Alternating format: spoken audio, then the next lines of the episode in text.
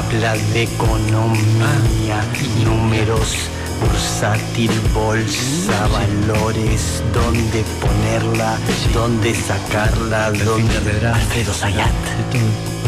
Sí, nosotros ya, el espléndido, el increíble, Alfredo Sayat.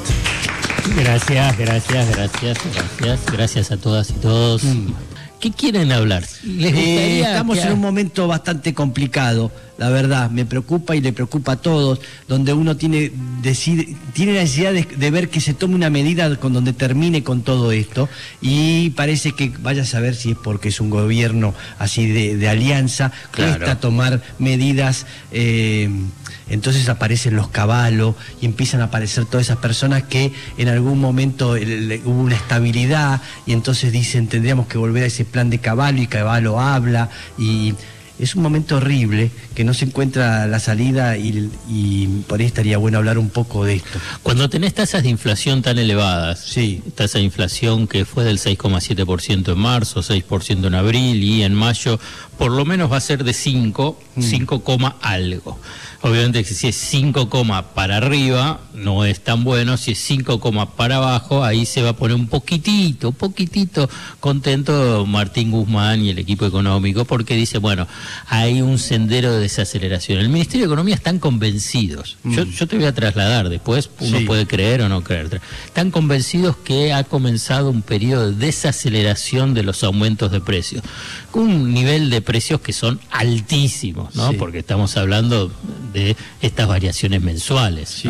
Entonces, apuntan, apunta a terminar el año en el último trimestre entre el 2 y el 3%, que igualmente sigue siendo elevado, pero Total. claramente cuando tenés una soga al cuello, Claro. no, que esa, y además te la van tirando, te la van tirando, Mm. después cuando te mantienen la soga al cuello, pero ya no te la tiran, simplemente te van arrastrando, Sí. sentís como un cierto alivio, decís, wow, qué bueno, pero seguís con la soga al cuello. Claro, de- del 2 al 3 es más o menos lo que había durante el final del gobierno de Cristina.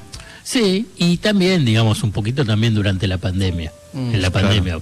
Lo que sucede con la tasa de inflación es que comienza la pandemia, la tasa de inflación se desacelera un poco y está en esos niveles. Con la salida de la pandemia se pega un salto, pero el salto impulsado por los aumentos de los precios internacionales de las materias primas y fundamentalmente de alimentos. Y ahí tuviste un shock. Dentro de una economía como la Argentina, que es una economía bimonetaria, con una inflación inercial y que con la inestabilidad en el mercado de cambio te lleva a que haya aumento de precios. Esa es una parte cuando ya estabas, si querés, absorbido esos impactos negativos y que pensabas que empezaba un, un sendero de por lo menos mayor estabilidad y desaceleración, ¿qué te viene?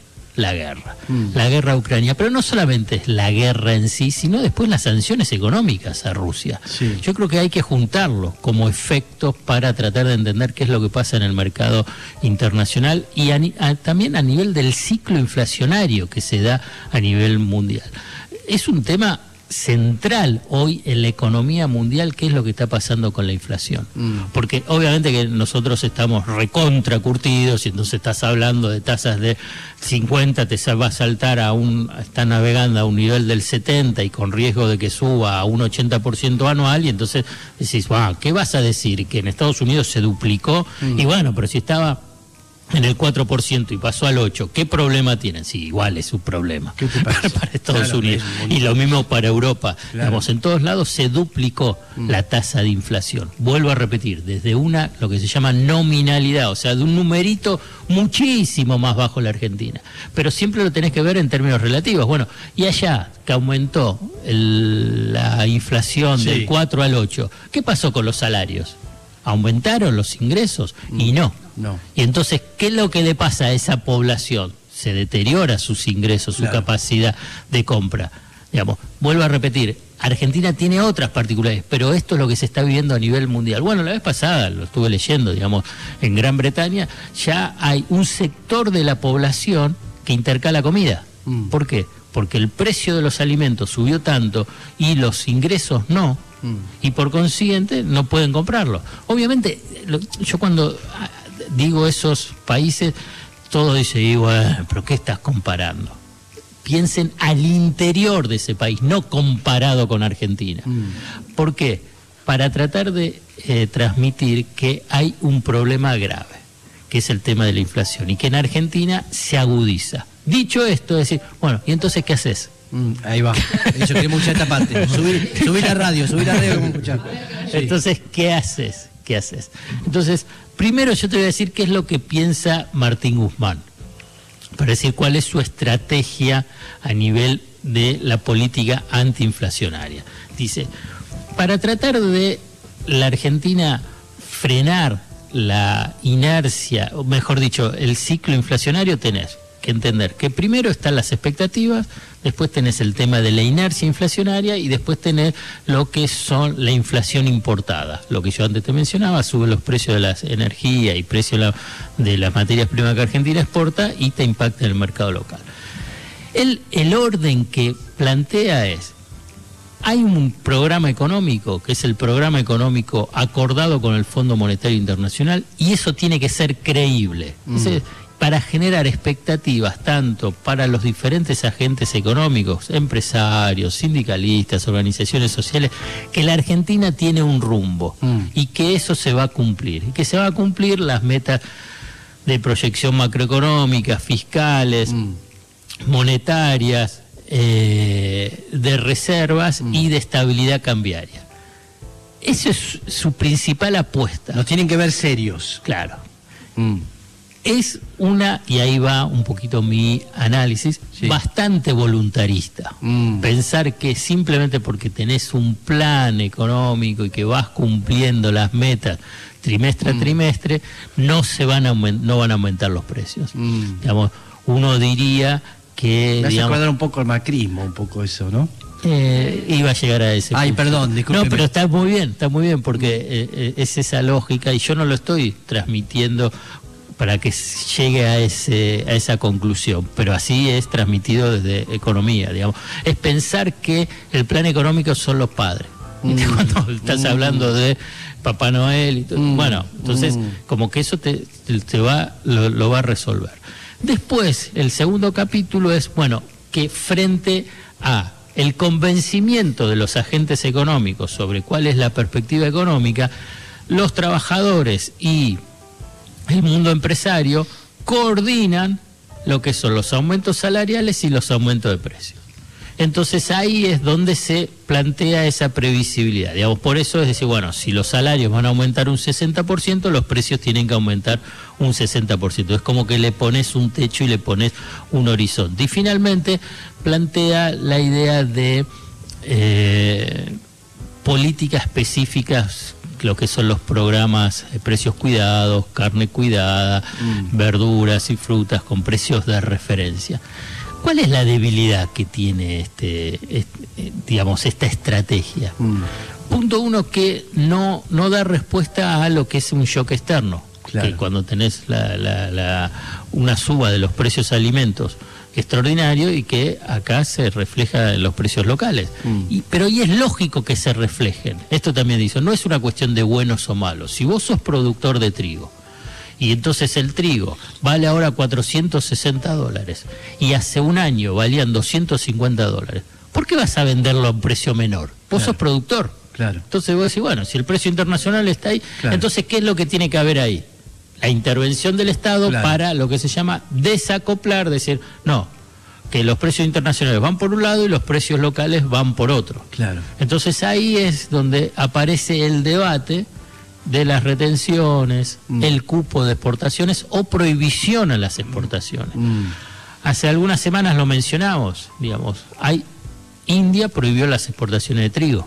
Sí. A, los pocos, a los pocos días prohibió la exportación de azúcar. Mm. Y hay 30 países que por lo menos han aplicado medidas de restricciones vinculadas al comercio exterior, con la lógica de eh, preservar las, lo que se llama la seguridad alimentaria, o sea, que haya acceso en cantidad y en precio a la población, para garantizar precisamente que haya alimentos.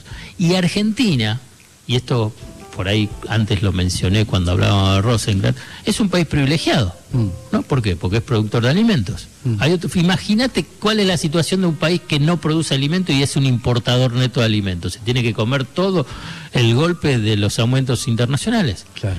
Pero dicho esto, es decir, bueno, ¿por qué Argentina, la estructura, tiene que funcionar como si fueses un importador neto? Si sos exportador neto, Claro. digamos. Bueno, porque ahí está el poder. ahí está el poder. Bueno, por eso que la, la solución es política, Es política. total. Y el tema de el- la disputa de poder, porque vos decís, bueno, ¿cuántos, si querés, eh, lo hago en una forma muy esquemática, cuántos productores o cuántos están vinculados a lo que es con la cadena triguera? Simplemente un punto, ¿eh? con el complejo exportador. ¿Qué quiere poner? Mil, digamos, mil eh, empresas, estoy recontra exagerando. Bueno, frente a 45 millones de argentinos, o en 47 ahora, te lo voy a decir, 47, 47. Cu- Entonces, hay una decisión de política económica. Total. Y, y como bien decimos, de política. Y bueno, y no existe en la economía, justamente, mirá, lo de Rosenkrantz también sirve, digamos, que existe una cuestión así, somos todos buenos y todos Sí. van a poder, Sí. digamos, eh, estar satisfechos. No, Mm. tenés que intervenir sobre si algunos se van a enojar y otros no. Por ejemplo, Rosenkrantz lo que quiere es que unos pocos no se enojen Claro. y unas mayorías Y bueno, estén sí. en, en la lona. Y otros pueden pensar y decir, no, bueno, pensemos en las mayorías y que esos pocos que son poderosos Mm. se enojen. Claro. Pero para eso tenés que tener fortaleza política, Mm. conducción política, cohesión política Y fundamentalmente y en el frente- política. y en el frente de todos, digamos, en esa situación. Entonces Mm. ahí hay donde también Guzmán plantea, bueno, lo que se necesita también es que haya cohesión política para que se crea sobre la política económica. Esto Mm. es un punto y es y es un punto de tensión muy importante. También en economía hay política. Más bien la economía es economía política, no es simplemente economía. Claro. Entonces ahí está un punto central de lo que es hoy el debate cuando podemos hablar de inflación. Porque si no, ¿en qué se cae? En las trampas del discurso conservador, que es que la culpa de la inflación es la emisión monetaria, que la culpa de la inflación es Mm. el gasto público, Mm. que todo eso siempre te lleva a una interpretación errónea Mm. de los factores inflacionarios que tiene la Argentina. Totalmente. Lo dijo el señor Alfredo Sayat. Un aplauso.